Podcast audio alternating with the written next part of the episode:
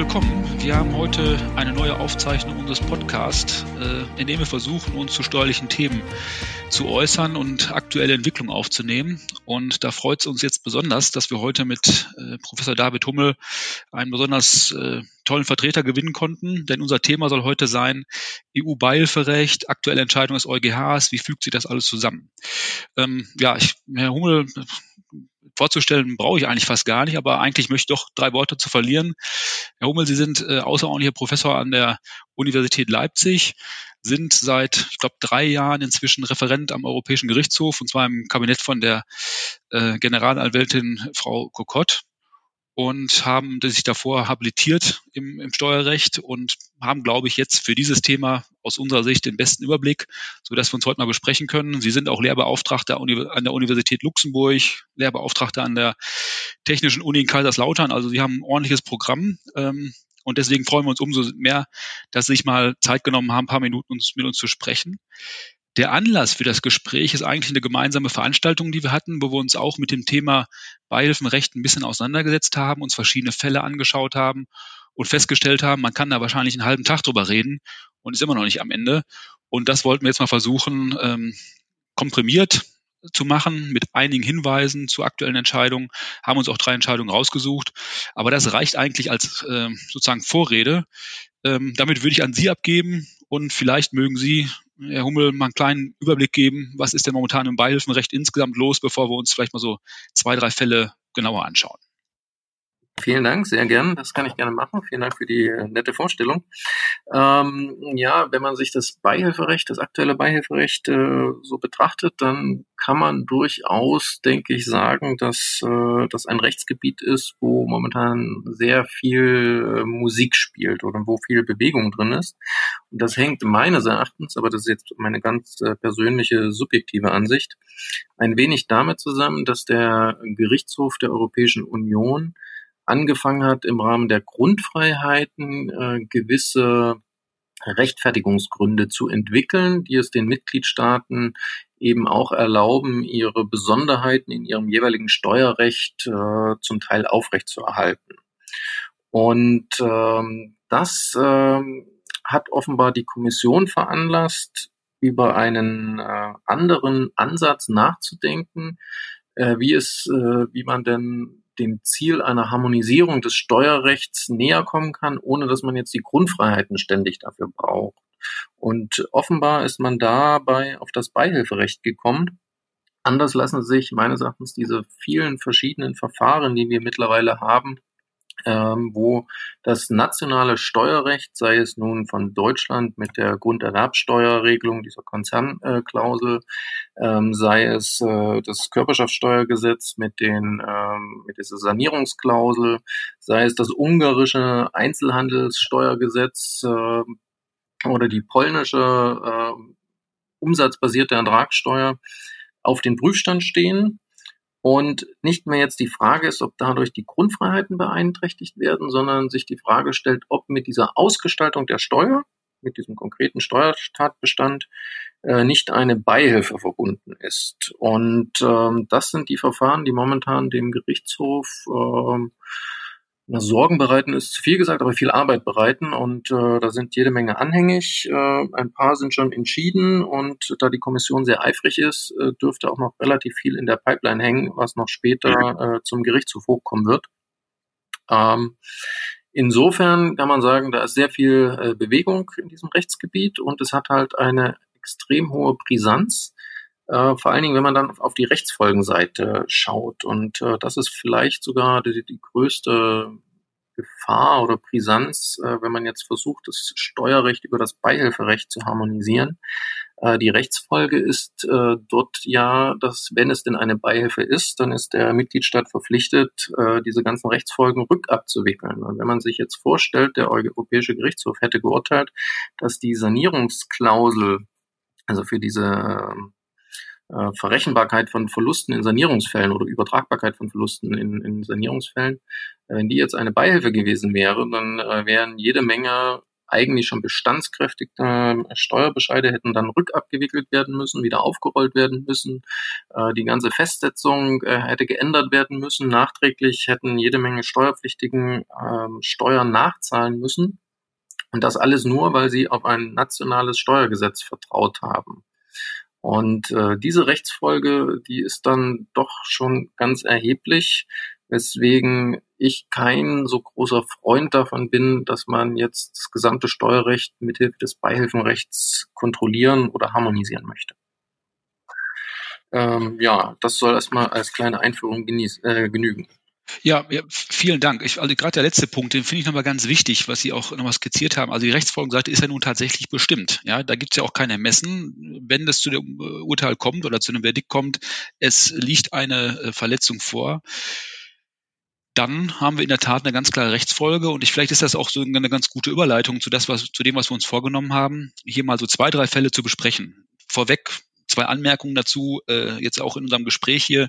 Das sind natürlich alle Informationen, die öffentlich zugänglich sind. Die EU-Kommission hat das ja alles in höchstem Maße ähm, skizziert. Können wir vielleicht ganz am Schluss mal drüber sprechen, was man davon halten muss. Ich habe immer, als so die ersten Sachen rauskamen und das ja alles sehr, sehr dezidiert dargelegt wurde, auch immer so ein kleines Problem damit, dass wirklich in jeder Ausführlichkeit die Transaktionen dargelegt wurden. Aber gut, ähm, das ist so das, was man dann auch bei der EU-Kommission an Informationen findet. Deswegen haben wir gesagt, wir suchen uns mal zwei, drei Fälle zusammen. Das ist jetzt natürlich sowohl in der Darstellung äh, müssen wir aufpassen, dass wir uns nicht zu sehr sozusagen ähm, in die Einzelheiten reinbegeben, sondern das große Bild ein bisschen zeichnen. Aber wir haben bewusst drei Fälle ausgewählt, wo wir sagen können, ein Fall ähm, ist gerade mitten im Lauf äh, bei der EU-Kommission, ein Fall ist von der EU-Kommission in der Form beschieden worden, dass es gerade keine Verletzung von Beihilfe vor, oder keine Beihilfe äh, darstellt. Und in einem Fall ist es halt dazu gekommen, dass tatsächlich ähm, eine Beihilfe angenommen worden ist mit der von Ihnen schon skizzierten Folge, dass das nämlich zurückgefordert werden muss. So, der erste Fall, den ich einfach mal, ich stelle mal ganz kurz vor und dann können Sie, Herr Hummel, gerne mal da Ihre Sicht dazu ähm, geben wie Sie es auch vor allen Dingen einordnen würden. Der erste Fall, den ich jetzt hier mal habe, ist der Fall, äh, der momentan anhängig ist bei der EU-Kommission, wo der, die EU-Kommission Anfang des Jahres die Entscheidung getroffen hat, ein förmliches Verfahren zu betreiben, in dem Fall Nike, da geht es um die Frage, ja eigentlich um die Beurteilung von Lizenzgebühren. Ja, der Fall ist eigentlich, kann man vergleichsweise gut darlegen. Wir haben zwei Gesellschaften in den Niederlanden, die sind im Prinzip zuständig für, wie man sagen, die Entwicklung, Vermarktung im europäischen Bereich. Das sind zwei aktive Gesellschaften und die haben Lizenzen eingeräumt bekommen. Ja, also Lizenzrechte eingeräumt bekommen, um ihre Tätigkeit überhaupt äh, fort, äh, zu vollziehen. Diese beiden ähm, Gesellschaften, über die wir sprechen, bekommen ihre Lizenzen von zwei ebenfalls in den Niederlanden ansässigen Gesellschaften, aber das, die werden transparent behandelt, sind also in Niederlanden nicht steuerpflichtig. Es kommt zu der Lizenzzahlung und das Problem, was sich ergeben hat und weswegen auch die EU-Kommission hier auf den Plan getreten ist, ähm, wir haben die Zahlung, haben, es gibt Steuervorbescheide für die Jahre insgesamt fünf Stück für die Jahre 2006 bis 2015 oder innerhalb dieser Jahre 2006 bis 2015 wurden die Steuervorbescheide ausgesprochen. Zwei Stück sind zumindest Anfang des Jahres waren die noch in Kraft. Und es geht inhaltlich in diesen Steuervorbescheiden seitens der niederländischen Finanzverwaltung darum, wie die Lizenzgebühren nun tatsächlich zu betrachten sind. So. Ähm, man hat sich in den Steuervorbescheiden auf eine gewisse Berechnungslogik ähm, festgelegt, wie also die Lizenz der Höhe nach zu bestimmen ist. Nochmal die Lizenz, die von diesen beiden transparenten Gesellschaften in den Niederlanden an zwei Gesellschaften in den Niederlanden, die operativ tätig sind, hier vergeben werden. Und das hat man dann entsprechend gemacht. So, jetzt kam die EU-Kommission und hat gesagt, also wir müssten uns das mal anschauen, denn letztendlich führt das ähm, in der Tat dazu mit dieser Lizenzgebühr, dass wir relativ eine relativ geringe Besteuerung in den Niederlanden haben und hat die Bedenken geäußert, ob die mit diesen Vorbescheiden gebilligten Lizenzgebühren denn nun tatsächlich im Einklang mit der wirtschaftlichen Realität stehen. Ja. Das ist schon so der erste Punkt, wo ich anfange, so ein bisschen zu zucken, wenn ich ehrlich bin, weil die Frage der wirtschaftlichen Realität ist eine andere Formulierung, die ich üblicherweise, wenn ich jetzt mal rein aus der Verrechnungspreisbrille sprechen darf, verwenden würde, nämlich die Frage, inwieweit die Lizenzgebühr denn im Einklang steht im Fremdvergleich. Das wäre immer so meine Fragestellung, die ich aufnehmen würde. Aber gut, ich will mich da jetzt nicht an, den, an der Formulierung der Europäischen Kommission abarbeiten. Ein größeres Problem, glaube ich, für die Europäische Kommission, das muss man auch noch erwähnen, scheint zu sein, ähm, wenn man sich die Gesellschaften anschaut, die beiden Gesellschaften, die tatsächlich zuständig sind für die Vermarktung innerhalb der ähm, Europäischen Union, so zumindestens die Feststellung der EU-Kommission, ist, sind relativ stark ausgestattet, viele Mitarbeiter, äh, große Aktivität. Die Empfänger der Lizenzgebühren, diese beiden Gesellschaften, die in Rede sind, die transparent äh, zu behandeln, als transparent zu behandeln sind, ähm, sind zumindest nach Feststellung der EU-Kommission äh, problematisch, weil da relativ wenig wirtschaftliche Aktivität drin ist. So und das ähm, kommt jetzt. Deswegen hat man das förmliche Prüfverfahren eingeleitet. Das ist das Ergebnis noch offen, aber da kommt es jetzt sozusagen zur Diskussion. Ohne dass wir uns, wir können den Fall sowieso nicht entscheiden, darum geht es aber überhaupt nicht. Nur die Frage ist also ein bisschen, wir haben jetzt offensichtlich einen Verrechnungspreisfall, es geht um Lizenzgebühr der Höhe nach. Ähm, Herr Hummel, wie sehen Sie das denn? Die Frage, wie der Fremdvergleich hier anzuwenden ist. Gibt es da Besonderheiten im Beihilferecht, die man berücksichtigen muss, verglichen mit der ich nenne es mal in Anführungsstrichen normalen Betrachtung von Verrechnungspreisen? Mhm. Ja, der Fall zeigt äh, ganz gut äh, das Problem auf, in, was die Kommission jetzt meines Erachtens reinrauscht, äh, wenn sie meint, dass sie äh, jeden steuerrechtlichen Bescheid äh, über die Verrechnungspreise oder über sonst welche Grundsätze äh, auf die Richtigkeit überprüfen will. Denn das ist nichts anderes, als was sie hier bei diesem Fall von Nike macht. Ähm, das führt im Ergebnis dazu, dass die Kommission dem Mitgliedstaat vorwirft, dass seine Finanzverwaltung einen falschen Vorbescheid erlassen hat. Und jetzt kann man sagen, okay, ein falscher Vorbescheid kann eine Beihilfe sein. Das ist aber ein gefährliches Eis, auf was man sich da begibt, äh, denn dann müsste man konsequent sein und sagen, na gut, wenn ein Vorbescheid ein falscher Vorbescheid eine Beihilfe sein kann, dann kann das auch jeder Steuerbescheid sein.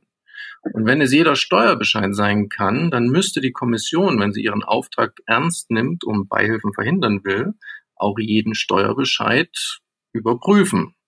Das ist schlichtweg unmöglich. Das ist auch nicht die Funktion der, der Kommission meines Erachtens. Sie ist nämlich kein Superfinanzamt. Deswegen müsste die Argumentation meines Erachtens eine andere sein. Also ich kann nicht sagen, ein falscher Bescheid stellt eine Beihilfe dar, sondern der muss dann schon so sehr falsch sein, dass es keine vernünftigen Argumente gibt, die auch nur ansatzweise dieses Ergebnis, was da in diesem Vorbescheid rauskam, tragen würde. Und da sind wir dann genau bei der Krux, äh, man kann es jetzt nennen, wie man will, wirtschaftliche Betrachtungsweise, Verrechnungspreisgrundsätze, was auch immer. Ähm, also meinen Studenten habe ich immer beigebracht, es gibt keinen richtigen Verrechnungspreis. Es gibt immer nur äh, eine, eine Logik, die ich zugrunde legen kann und dann gibt es eine Bandbreite von, von möglichen Werten, die sich alle unterscheiden, aber die auch alle richtig sein können. Und in dieser Bandbreite kann ich nicht ankommen und sagen, ich hätte aber lieber einen anderen Verrechnungspreis gewählt, lieber Mitgliedstaat, wenn ich an deiner Stelle gewesen wäre. Das ist nicht die Funktion des Beihilferechts. Das ist und, und da habe ich echt äh, Bauchschmerzen, wie sich das weiterentwickeln soll. Das ist nämlich der zweite, die zweite Baustelle. In meiner Einführung hatte ich äh, das Problematik angesprochen mit der Überprüfung allgemeiner Steuergesetze. Schon das ist schwierig genug für die Kommission wie man halt in den deutschen Verfahren gesehen hat. Die sind ja auch alle verloren worden dann letztendlich. Also äh, was, was war das? A-Brauerei und äh, das andere war diese Insolvenzverwaltergeschichte, der Heidkamp, glaube ich, ist der Fall. Ähm, das jetzt sind Fälle, wo die Kommission im Ergebnis einen einzelnen Steuerbescheid zu einer Beihilfe erklärt. Meistens sind es halt Vorbescheide, aber es spielt meines Erachtens keine Rolle. Und ähm, das ist genauso gefährlich äh, für die Kommission, weil sie letztendlich dann sich auf die Ebene des, ich würde sagen, nationalen Rechts herabbegeben muss, um zu sagen, dieser Steuerbescheid ist falsch. Und vor allen Dingen müsste man auch sagen, es ist nur bei Nike falsch gemacht worden und nicht bei den anderen. Sonst hat man ja keine bei, also sonst ist ja kein Vorteil für einen. Ähm, und da weiß ich nicht, ob, ob sich die Kommission da wirklich einen Gefallen tut, indem sie jetzt so spezielle Verfahren rauspickt, äh, wo sie meint, da ist besonders viel schiefgelaufen und äh, das äh, erkläre ich jetzt zu einer Beihilfe. Da habe ich meine Zweifel. Ja, einverstanden. Also das ist sicherlich ein ausgesprochenes Problem. Ich, ohne jetzt den anderen Punkt, den wir vorhin schon besprochen haben, das Thema Rechtsfolge nochmal zu sehr nach vorne zu bringen, aber das, was Sie gerade mal skizziert haben, was sozusagen die Konsequenz wäre, dass wir jeden, jeden Steuerbescheid im Prinzip anpassen müssen, das müssen wir auch mal in sozusagen Relation dazu setzen, dass wir hier eine besondere Rechtsfolge haben. So. Und dann ähm, haben wir natürlich potenziell daraus auch eine unterschiedliche Behandlung, wie ich damit umgehe, weil äh, über den Fall können wir gar nicht urteilen, wollen wir gar nicht urteilen, aber die Frage, ob er als eine Lizenzgebühr der Höhe nach richtig ist, Sie haben es vorhin schon ausgeführt, das ist ja nur auch einer besonderen Betrachtung zugänglich. Äh, wir wissen alle, dass die Verrechnungspreismethoden nur ähm, die Möglichkeiten sind im Prinzip den Fremdvergleich zu operationalisieren, dass da nicht die richtigen Ergebnisse rauskommen. Völlig einverstanden. Das muss man wohl auch so sehen. Also insoweit bin ich da auch sehr gespannt, was dabei rauskommt.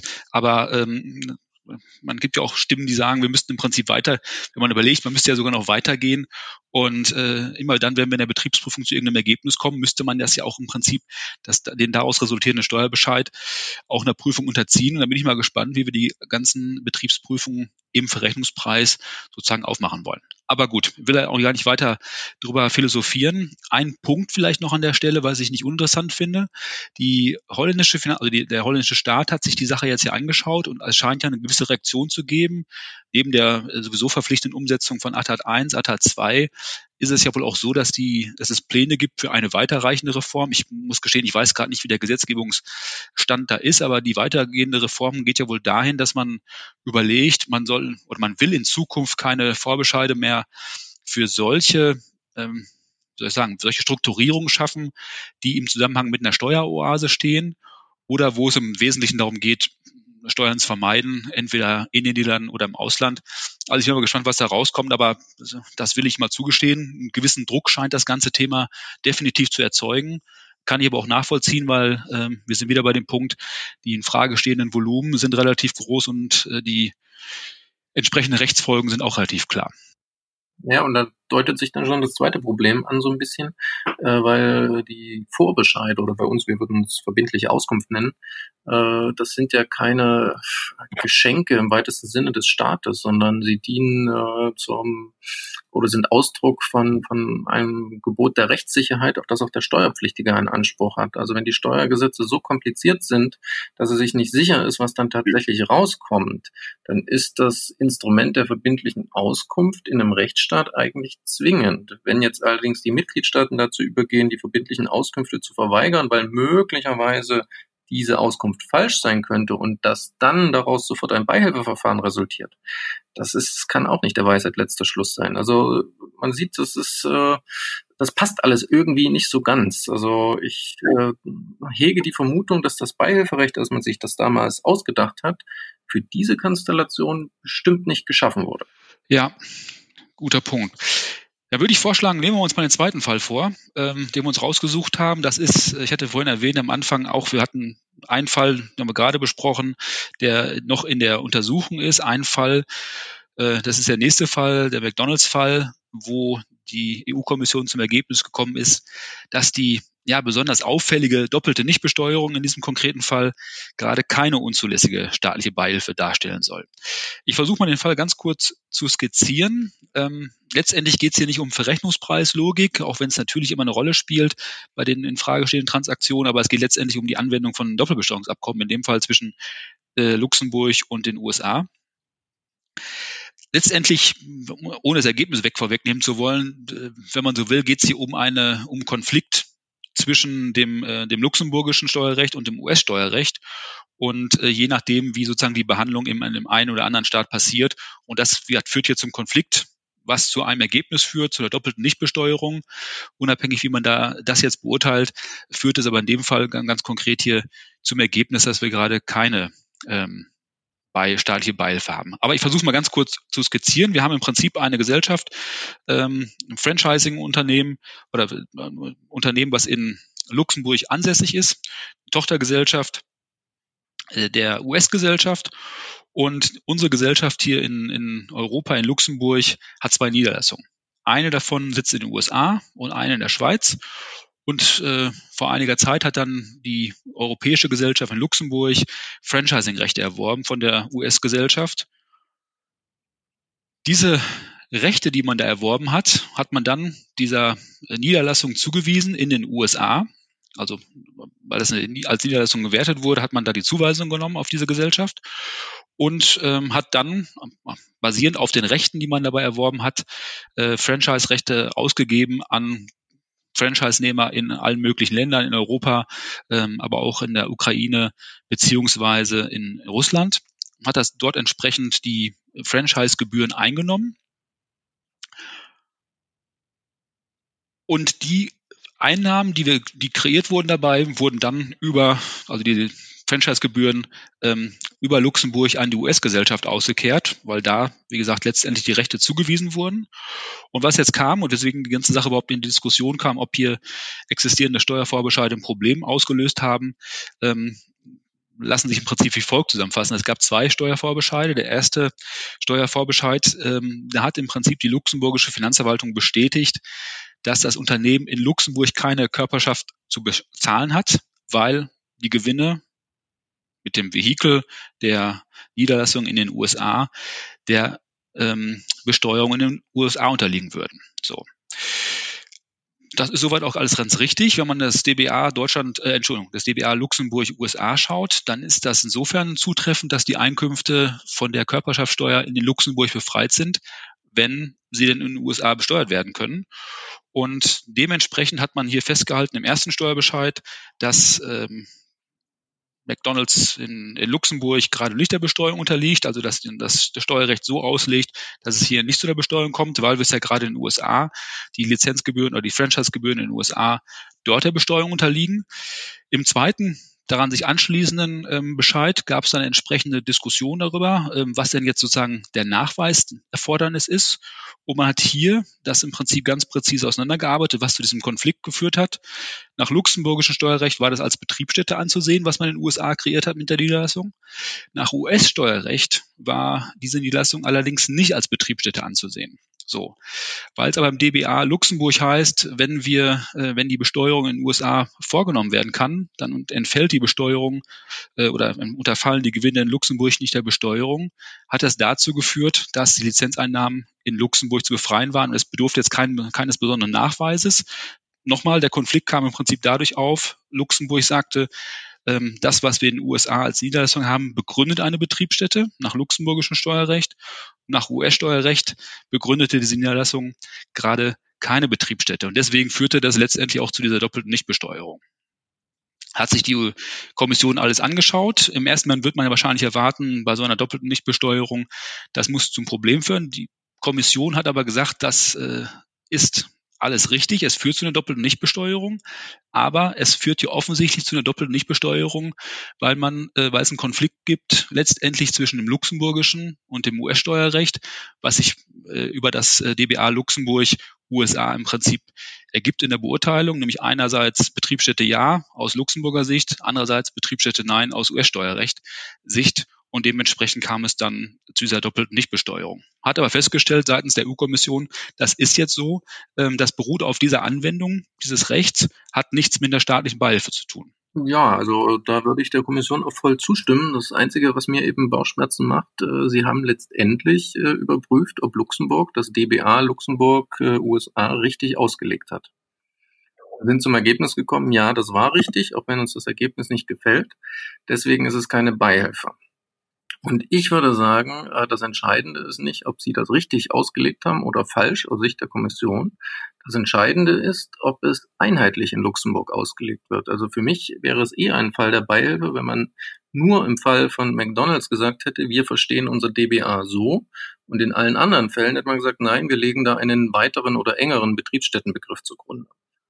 Denn das ist eigentlich der Charakter der Beihilfe, dass ich vergleichbare Konkurrenten habe, Wettbewerber habe und ich bevorzuge den einen. Das kann ich auch mit dem Steuerrecht machen. Aber wenn ich falsche Bescheide erlasse, die bei allen falsch sind, oder bei allen richtig, was äh, idealerweise der Fall sein sollte, dann bevorzuge ich niemanden. Deswegen ist die falsche oder richtige Anwendung des nationalen Steuerrechts meines Erachtens niemals ein Fall der Beihilfe, es sei denn, ich mache es bewusst für einen einzelnen Steuerpflichtigen. Das ist dann, das ist meines Erachtens der Fall, den die Kommission überprüfen kann. Aber das ist eine ganz andere Zielrichtung, als was sie momentan machen. Also man müsste sagen, sie, oder ein Beihilfevorwurf kann erhoben werden in dem Moment, in dem der Mitgliedstaat sein Steuerrecht, wie auch immer, missbraucht, um gezielt einen einzelnen Steuerpflichtigen als Unternehmer zu bevorteilen. Aber das ist in den seltensten Fällen äh, wohl der Fall und die Fälle, die sie sich rausgepickt haben, scheinen mir alle nicht diese Fälle zu sein, ohne dass ich jetzt den Sachverhalt da näher kenne. Aber äh, da müsste man eigentlich ansetzen, meiner Meinung nach, und weniger bei der Frage, ist jetzt die, die Anwendung des luxemburgischen Steuerrechts richtig gewesen oder falsch? Ja, prima. Also die, wie gesagt, der Fall, da hat sich die, Sie haben gerade auch gesagt, Sie stimmen dem Ergebnis voll zu, natürlich mit den ähm, sozusagen äh, mit der unterschiedlichen Betrachtung, die Sie angestellt haben, aber der letzte Fall, den haben wir jetzt natürlich sozusagen aus dramaturgischen Gründen hier gewählt, damit wir auch einen Fall haben, wo die äh, Kommission tatsächlich zum Ergebnis kommen, Ergebnis gekommen ist, das ist eine staatliche Beihilfe, ähm, was hier ausgearbeitet wurde. Und da haben wir den Fall Engie rausgesucht. Das ist ähm, entschieden, glaube am 20. Juni 2018. Da geht äh, war das Urteil, dass es sich um unzulässige Steuervergünstigung handelt und es muss zu einer Rückforderung von ungefähr 120 Millionen Euro kommen. Der Fall, ich versuche den mal auch mal kurz zu skizzieren. Letztendlich ist es auch ein Verrechnungspreisfall, muss man sagen, allerdings mit einer besonderen Anwendung. Also wir hatten im Prinzip zwei Gesellschaften. Ähm, ich würde mich jetzt, also weil beide relativ gleich sind, würde ich mich einfach mal auf eine Gesellschaft konzentrieren. Äh, auch da war der Fall ähm, in Luxemburg. Wir haben eine Gesellschaft in Luxemburg, die NG LNG Supply. Das ist im Prinzip ein, ja, ein Handelsunternehmen für Flüssiggas, so würde ich es mal bezeichnen, so ist es zumindest bezeichnet worden. Und ähm, die Situation war folgende. Es gab eine NG Holding Gesellschaft und zwischen diese beiden Gesellschaften in der NG Gruppe, NG LNG Supply und der Holding Gesellschaft wurde ein Intermediär geschaltet. So, und die Struktur, um die es hier geht, ist im Prinzip eine Finanzierungsstruktur, die ist ein bisschen komplexer, muss man sagen, so eine Art Dreieckstruktur. Und das liest sich im, oder stellt sich im Prinzip folgendermaßen dar. Die Holding stellte finanzielle Mittel dar an, über ein Intermediär, ähm, an diese, äh, an diesen ja, dieses Handelsunternehmen für Flüssiggas, diese NG LNG Supply Gesellschaft. Da wurden finanzielle Mittel zur Verfügung gestellt. Und das Entscheidende ist jetzt, wie das beurteilt oder wie das sozusagen ähm, qualifiziert wurde auf dieser Ebene der empfangenen Gesellschaft. Man betrachtete diese Transaktion im Prinzip als Fremdkapital Dementsprechend wurden, als, als wenn es Zinsen wären, wurden die entsprechenden ähm, Abzüge vorgenommen, Betriebsausgabenabzüge vorgenommen von dem steuerpflichtigen Gewinn. Das war allerdings recht umfassend, muss man sagen, denn äh, von dem Gewinn machten die Abzüge, die man für die Zinsen oder für die, ich nenne es jetzt mal gedanklichen Zinsen, ähm, wie sie behandelt wurden für dieses Fremdkapital, das machte ungefähr 99 Prozent der Gewinne dieser Gesellschaft aus. So. Was allerdings, und deswegen habe ich gerade gesagt, diese vermeintlichen ähm, Zinsen, es wurden keine Zahlungen an den Intermediär geleistet. Also nochmal, das, dieses, das Fremdkapital kam rein über den Intermediär, wurde Fremdkapital auf Ebene der gefangenen, empfangenen Gesellschaft behandelt. An sich Zinsen, relativ großer Teil. Das Problem ist nur, ähm, aus Sicht der EU-Kommission, es kam gar nicht erst zu Zahlung an den Intermediär und auch nicht an die Holdinggesellschaft, die dahinter stand, sondern es wurden im Prinzip die Gewinne stehen gelassen bei der, ähm, ähm, bei der empfangenen Gesellschaft bis es zum Beschluss kam, das Darlehen im Prinzip umzuwandeln. Und die Umwandlung bedeutete ähm, die Umwandlung in Anteile, denn die Gewinne, die bei der empfangenen Gesellschaft, bei der ursprünglich empfangenen Gesellschaft des Fremdkapitals umgewandelt wurde, wurden in Form von Anteilen ähm, an die ähm, über den Entschuldigung, über den Intermediär an die NG LNG Holding weitergegeben so dass man, dass es im Prinzip dort bei der Holding ankam. Das waren die Anteile, die dort ankamen. Dann wurde das Ganze, wurden die Anteile annulliert und damit im Prinzip die Gewinne vereinnahmt. So dass wir also sagen könnten, in diesem, in dieser Struktur, in dieser Dreieckstruktur kam es ähm, zu der Berücksichtigung von Zinsen. Die Gewinne wurden aber stehen lassen. Es kam nicht zu der Zahlung von Zinsen. Das Darlehen wurde umgewandelt in Anteile. Die Anteile wurden über den Weg des Intermediärs umgewandelt und dann wurden die Anteile im Prinzip annulliert und äh, die Gewinne bei der Holding vereinnahmt. Ähm, das in der Tat hat die EU-Kommission dazu angereizt, dass sich die ganze Sache etwas genauer anzuschauen. Und hat sich damit auseinandergesetzt, kam zum Ergebnis, dass diese Logik, die dahinter steht, nicht richtig ist. ähm, und hat im Prinzip angenommen, dass man hier einen entsprechenden ähm, Wettbewerbsvorteil eingeräumt hat, um äh, dieser Gesellschaft das zu, äh, anzu oder zu, zukommen zu lassen. Argument dabei war insbesondere sozusagen diese, wie soll ich nennen, die inkohärente Behandlung ähm, einerseits als Zinsen, ohne dass es zu einer ähm, Auszahlung von ähm, entsprechenden ka äh, kam und deswegen inkohärent äh, der Behandlung der Anteile, ähm, dass wir also diese Aufwendungen, die an sich wie ein Darlehen ähm, in Anzug, Abzug zu bringen sind, auf der anderen Seite wie Erträge aus Kapitalbeteiligung äh, betrachtet wurden. Und genau diese Erträge aus Kapitalbeteiligung, die waren wiederum nach dem luxemburgischen Steuerrecht von der Steuer befreit. Ja, so dass wir uns im Prinzip bei der NG Holding steuerfrei vereinnahmen konnten, äh, was an Gewinnen in der, in der empfangenen Gesellschaft grundsätzlich mal aufgebaut wurde. Und nochmal das Ganze, ähm, in dem die Gewinne in der Gesellschaft stehen, wurden, äh, stehen gelassen wurden, um dann übertragen zu werden. Da kam man zum Ergebnis, das bedeutet einen besonderen Vorteil und ähm, dass das nicht im Einklang steht mit den entsprechenden Vorschriften. Ich weiß nicht, Herr Hummel, wie sehen Sie das? Ja, also mir, mir kommt dieses luxemburgische Steuerrecht auch etwas merkwürdig vor, also diese, diese ganze Konstruktion. Aber wie gesagt, das ist eine Frage des luxemburgischen äh, Rechts. Und äh, wenn die das bei allen Gesellschaften so machen, dann ist das sozusagen ein Standortvorteil von Luxemburg. Äh, nur ist eben anerkanntermaßen das Steuerrecht auch äh, Hoheitsrecht der einzelnen Mitgliedstaaten, die damit auch Standortpolitik betreiben können, was man ja in Luxemburg ganz offensichtlich sieht. Ähm, also ich kenne jetzt die Einzelheiten von diesem Fall nicht, aber wenn die Luxemburger Finanzverwaltung ihr inkohärentes Steuersystem konsequent auf alle Steuerpflichtigen anwendet, da sehe ich da nicht, wo da der selektive Vorteil liegen soll. So, und es wird vielleicht noch deutlicher, wenn man sagt, okay, Luxemburg ist doch gar nicht verpflichtet, solche Gewinne zu versteuern. Die könnten ja auch auf diese Körperschaftssteuer Einkunftsart verzichten. Das wäre doch wohl auch keine Beihilfe, wenn der Verzicht für alle Steuerpflichtigen gilt.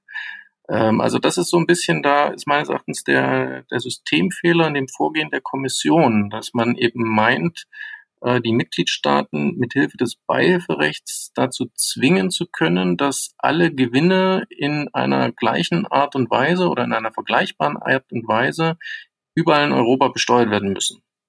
Das ist dann richtig, wenn ich ein einheitliches steuerrechtliches Steuersystem habe. Aber davon sind wir noch ein bisschen entfernt. Und solange wie dieses äh, luxemburgische Steuerrecht einheitlich in Luxemburg so ausgelegt wird, kann ich da keine, keine Beihilfe erkennen. Mhm. Okay, ja, auch da wird man, ähm, die EU-Kommission ist zu dem Ergebnis gekommen, hat hier ähm, aufgrund dieser Steuervorbescheide, in denen das ausgesprochen wurde, die haben gerade nochmal darauf hingewiesen, ist die Frage, wird das jetzt allen gleichermaßen gewährt, beziehungsweise kam es hier zu einzelnen ähm, Möglichkeiten, einen Vorteil zu gewähren. Ich glaube, wir sollten das, äh, können das an der Stelle bewenden lassen. Ähm, in der Tat ist die ganze Sache etwas problematisch. Natürlich, Sie haben es gerade gesagt, ganz am Anfang, Ihrer Statement zu dem Fall, das ist schon besonders, das Steuerrecht an dieser Form. Aber in der Tat ist es nun so, wie es ausgestaltet ist. Ähm, deswegen muss man sich wahrscheinlich tatsächlich mit auseinandersetzen, ob die Beihilfe hier das richtige Instrument ist, sozusagen auf die ähm, Betrachtung dieser einzelnen durchaus komplexen Strukturen sozusagen einzuwirken oder ob ähm, das Steuerrecht dementsprechend ein Problem darstellt. Das mag alles sein. Ähm, die Frage ist aber nur, wie Sie es ja vorhin auch nochmal skizziert haben, kommt zu einem, zu einem steuerlichen Vorteil. Okay, ich glaube, das war mal ein kleiner Parforce-Ritt durch, jetzt natürlich ähm, beileibe nicht vollständig, aber man sieht, wie sich, glaube ich, das jetzt darstellt, wie sich die ganze, ähm, wie sich die Entscheidung der EU-Kommission darstellen, wie das Beihilferecht angewendet werden soll, mit allen Problemen, die Herr Hummel ja äh, sehr pointiert rausgestellt haben und skizziert haben. Ich glaube, man muss sich damit auseinandersetzen. Sie hatten es ganz am Anfang gesagt, das Thema ist momentan äh, von großer Bedeutung. Das wird uns sicherlich, wird sicherlich auch nicht weggehen. Es gibt ja eine ganze Reihe von Fällen, die momentan noch offen sind und ich bin gespannt, wie sich nachher äh, die Entscheidungen dazu ausmachen werden, sei es um den eher verrechnungspreisrelevanten Teil, sei es um die Frage der Qualifikationskonflikte, die sich ergeben können, sei es um die Frage, wie ganz ähm, konkrete nationale Vorschriften zu solchen Strukturen wie hier gerade mal am Schluss skizziert, im Fall Engie, ähm, wie das denn nun in der Tat ähm, sich dann anschließend darstellen kann. Damit hätte ich gesagt, wir können noch mal einen ganz kleinen Schwenk machen. Ich würde es aber jetzt, glaube ich, äh, das können wir relativ äh, zusammenfassend machen, äh, zu einem Fall, der jetzt schon wieder ein bisschen her ist, aus dem Mai letzten Jahres, nämlich den Hornbach-Fall. Ich glaube, den müssen wir gar nicht großartig vorstellen. Ich habe nur, erinnere, eine andere Diskussion, Herr Hummel, wo Sie das auch mal skizziert haben, wo Sie auch mal ein bisschen eingeordnet hat, haben, wie man denn sein EuGH-Urteil eigentlich interpretieren muss. Denn wenn man sich den EuGH-Fall Hornbach jetzt als, ich nenne es mal als Grundfreiheitenentscheidung anschaut, äh, was da passiert ist und was vor allen Dingen dann die Folge war im nationalen Recht und in der nationalen Behandlung durch die Finanzverwaltung. Dann hatten wir den Fall, dass wir, dass der EuGH ja zum Ergebnis gekommen ist, eigentlich in Folge äh, der Entscheidung aus dem Jahr 2010, SGI, wo es ja um die, auch eigentlich um die gleiche Fragestellung ging, jetzt im Anwendung des belgischen Rechts, aber jetzt hier ganz konkret mal im Paragraph 1 AStG, wo ja in unserem Hornbach, unserer Hornbach-Entscheidung die, das Ergebnis gekommen ist vom EuGH, also ist es schon eine potenzielle Verletzung der Grundfreiheiten möglich. Allerdings müssen wir ja die Möglichkeit einräumen, hier entsprechend wirtschaftliche Gründe darzustellen. Ich glaube, wir waren alle ein bisschen überrascht, dass die wirtschaftlichen Gründe auch aus dem Gesellschafterverhältnis kommen können. Und das hat zu der äh, Konstellation geführt, wie wir es jetzt äh, gesehen haben. Dann kam der Nikolauserlass vom 6.12.2018, wo die äh, wo das Bundesfinanzministerium im Prinzip ausgelegt hat, dass es sich um sanierungsbedingte Maßnahmen handeln muss. Ähm, wenn wir das alles mal zusammenfassen und wenn ich Sie mal fragen darf, Herr Hummel, die Entscheidung des EuGHs im Fall Hornbach, würden Sie das auch so sehen, dass das so diese breiten, äh, sozusagen die breiten Aspekte ausgearbeitet hat oder muss man das alles auch ein bisschen vielleicht anders interpretieren, wie der EuGH zu diesem Fall Hornbach gekommen ist? Ist das jetzt wirklich so, dass wir jeden gesellschaftlichen Grund skizzieren wollen und aufnehmen können oder kann man das irgendwie einordnen, was der EuGH an der Stelle gesagt hat? Ja, natürlich kann man das schon einordnen. Äh, es ist eben wichtig, sich immer wieder zu vergewissern, dass der EuGH im Grundsatz äh, eben kein normales Gericht ist, was irgendeinen Fall entscheidet, sondern ich nenne es immer so ein bisschen despektierlich ein Hilfsgericht ist. Und hier haben wir einem, ich glaube, es war ein Finanzgericht, ne, was vorgelegt hatte. Mhm. Ähm, genau, bei einer Frage geholfen, und dann hängt äh, die Antwort, die helfende Antwort des EuGH immer sehr stark von der Qualität der Vorlagefrage und auch von der Qualität der mitgeteilten Fakten ab. Und deswegen muss man immer aufpassen, äh, was der EuGH denn wirklich gesagt hat. Und da würde ich immer empfehlen, hinten beim Tenor anzufangen. Und äh, wenn man den Tenor liest im Hornbach-Fall, dann ist es eigentlich mehr so eine Art Beweisentscheidung, dass man gesagt hat, es geht zwar, man kann das schon machen, aber es muss eben möglich sein, äh, andere Gründe vorzutragen. Und das war laut dem vorliegenden Gericht wohl ausgeschlossen oder das war so ein bisschen problematisch. Deswegen hat der EuGH gesagt, deswegen könnte möglicherweise da eine Verletzung im Raum stehen. Mehr hat er aber nicht gesagt. Also die Aussage, dass alle gesellschaftsrechtlichen Gründe ausreichend sind, äh, um eine, was war das, Hinzurechnung, glaube ich, äh, äh, auszuschließen, das äh, würde ich jetzt dem EuGH so nicht in den Mund legen. Und ähm, wenn man dann die, die einzelnen Randziffern sich anschaut, dann äh, bezieht er sich schon immer nur auf diesen speziellen Fall. Und der spezielle Fall war eine Patronatserklärung. Und ähm, also ich habe nie verstanden, warum die deutsche Finanzverwaltung hier unbedingt irgendetwas hinzurechnen wollte, weil hier ist nirgendwo irgendetwas ab oder zugeflossen an der Stelle. Und ähm, das hat offenbar auch dem EuGH so ein bisschen verwundert, dass in einer Konstellation wie der vorliegenden, wo der Mehrheitsgesellschafter mehr oder minder wirtschaftlich gezwungen ist, eine Patronatserklärung abzugeben, weil sich andernfalls seine Tochtergesellschaften nicht mehr mit Fremdkapital versorgen können, dass das zu einem Gewinn oder zu einer Gewinnkorrektur führen soll. Das äh, erschließt sich mir bis heute noch nicht. Ähm, aber gut, das äh, und äh, das äh, führt dann eben auch zu diesen Aussagen, die er dann hat. Und ich finde die eigentlich, muss ich äh, gestehen, gar nicht äh, verkehrt. Also denn ich würde dem EuGH halt in den Mund legen, dass er sagt, ich muss den Gegenbeweis führen können. Und in einem Fall, in dem die Tochtergesellschaft nicht in der Lage ist, sich mehr Fremdkapital zu versorgen und die Muttergesellschaft daraufhin eine Patronatserklärung abgibt, dann ist diese Patronatserklärung eben kein ähm, nicht irgendwie hinzuzurechnen als irgendein Vorteil, sondern sie ist oder als Fremd, Fremdkapital, sondern sie zu behandeln wie Eigenkapitalhinzuführung, was bekanntlichermaßen ja steuerrechtlich eigentlich neutral ist. Und dann ist das ein Grund, um äh, zu sagen, nein, Hinzurechnung würde in dem Fall die Grundfreiheiten verletzen. So würde ich es interpretieren. Aber gut, das ist ähm, also Grundtendenz wäre ich immer vorsichtig. Äh, Entscheidungen des EuGH, die im Tenor sich auf einen konkreten Fall beschränken und einen konkreten Aspekt ansprechen, allein aufgrund des, der Begründung in den Randziffern zuvor und aufgrund des äh, vielleicht vorhandenen äh, Sachverhaltes eine weitreichendere Bedeutung äh, zuzumessen gewollt hätte, dann hätte es in den Tenor mit reingeschrieben. Dann hat er gesagt, eine Hinzurechnung scheidet immer dann aus, wenn gesellschaftsrechtliche Gründe vorliegen oder sowas. Das hat er nicht gemacht. Ja, das würde ich jetzt mal, wenn ich das so interpretiere, doch deuten als Hinweis darauf und dann, äh, ich will jetzt keinen zu großen Bogen spannen, aber wir kennen jetzt alle die Entscheidung des BFH vom, vom Februar diesen Jahres, vom 27.02. 1R73, wo es um die Sperrwirkung geht, wo der BFH am Schluss nochmal glaube, hinten in Textziffer 30 Stellung dazu nehmen, wie wir jetzt mit den, ob das, ob Pornbach hier entgegenstehen fallen, in diesem konkreten Sperrwirkungsfall. Den will ich gar nicht diskutieren, weil damit wir das Thema sprengen. Nur, äh, da wird ja der Punkt nochmal aufgenommen. Und wenn ich jetzt versuche, das, was Sie gerade gesagt haben, nochmal zusammenzuführen, dann verstehe ich das im Prinzip immer, das, was der EuGH hier sagt. Wir brauchen eine Einzelfallentscheidung. Ich muss die Möglichkeit haben, wirtschaftliche Gründe vorzutragen.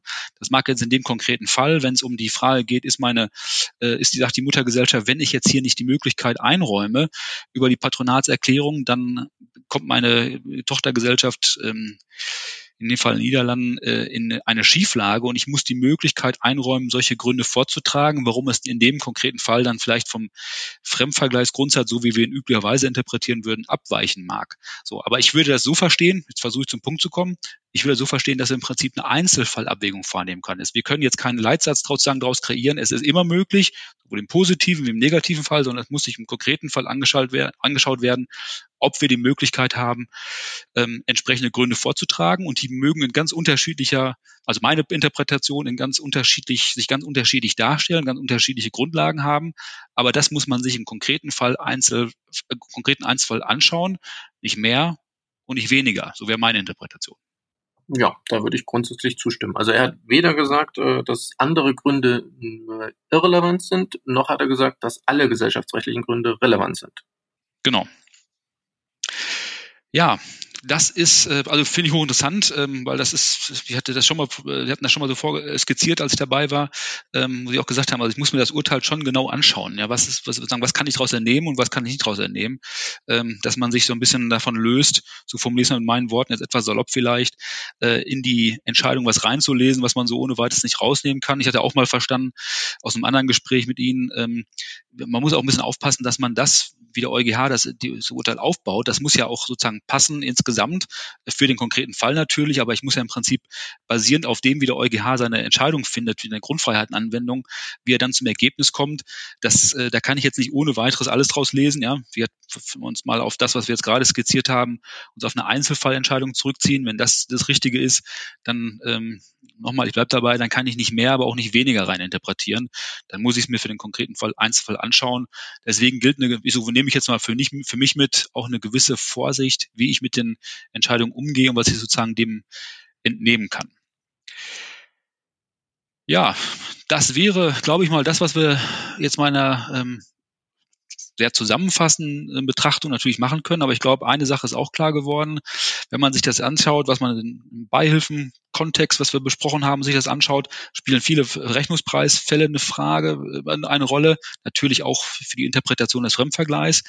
Ähm, ich habe den wie ich das sozusagen zum Schluss nochmal anbringen darf, den Hornbach-Fall immer so auch so verstanden, im Prinzip bei der Grundfreiheitenentscheidung geht es im Prinzip um so eine Art Missbrauchsentscheidung. Ja, wie gehe ich mit dem Fremdvergleich um? Das ist für mich wie so eine Betrachtung, ähm, so eine Missbrauchsvermeidungsvorschrift, ja, mit entsprechender Evidenz, die ich vortragen kann, durch entsprechende Gründe.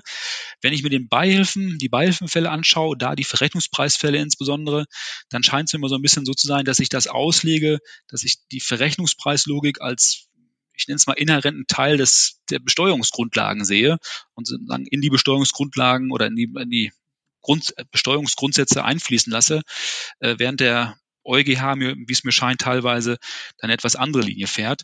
Ähm, ich bin mal gespannt, wie sich es in nächster Zeit entwickelt. Ich bin auch sehr gespannt darauf, wenn die äh, Beihilfenfälle jetzt ähm, dann mal gerichtlich überprüft werden, was dabei rauskommt, weil wir haben jetzt relativ viele Aussagen von der EU-Kommission bekommen. Wir haben das ja auch heute mal kritisch betrachtet. Da müssen wir mal schauen, was draus wird. Ich weiß nicht, wie Sie das sehen, aber ich glaube, das wird so die nächste Zeit bestimmen, oder? Ja, ja, also es sind äh, jede Menge Rechtsmittel mittlerweile anhängig gegen die äh, Beihilfenentscheidungen. Äh, ich kenne jetzt äh, bei diesen konkreten Vorbescheid-Konstellationen äh, nicht den aktuellen Verfahrensstand, aber bei den Überprüfungen der nationalen äh, Steuergesetze von Polen und Ungarn äh, hat die Kommission jetzt vor dem Gericht erster Instanz erstmal zweimal verloren. Und da wird sie wahrscheinlich Rechtsmittel einlegen. Das heißt, das kommt dann zu uns hoch, zum Gerichtshof. Und dann wird der Gerichtshof über das Rechtsmittel entscheiden müssen. Ähm, also es bleibt spannend. Also man ich möchte jetzt auch keine Prognose wagen. Äh, das ist äh, ohnehin gefährlich äh, von hier aus. Ähm, also es bleibt definitiv spannend, das kann man wohl sagen. Super. Ja, Herr Hummel, vielen Dank. Ähm, hat Spaß gemacht. Ich glaube, wir haben auch eine ganze Menge mitgenommen. Äh, vielen Dank für auch für Ihre klaren Aussagen, wie man ähm, manche Dinge, die jetzt gerade in, gerade in diesen Fällen, die wir besprochen haben, wie man das einordnen muss. Ich glaube, das ist sehr hilfreich gewesen. Und damit würde ich den Podcast für dieses Mal beenden. Hoffe auf ein nächstes Mal. Und wenn wir irgendwann Entscheidungen haben, Herr Hummel, würden wir uns nochmal bei Ihnen melden. Vielleicht können wir es dann nochmal versuchen einzuordnen und zu diskutieren. Für heute vielen Dank. Sehr gerne. Bitteschön.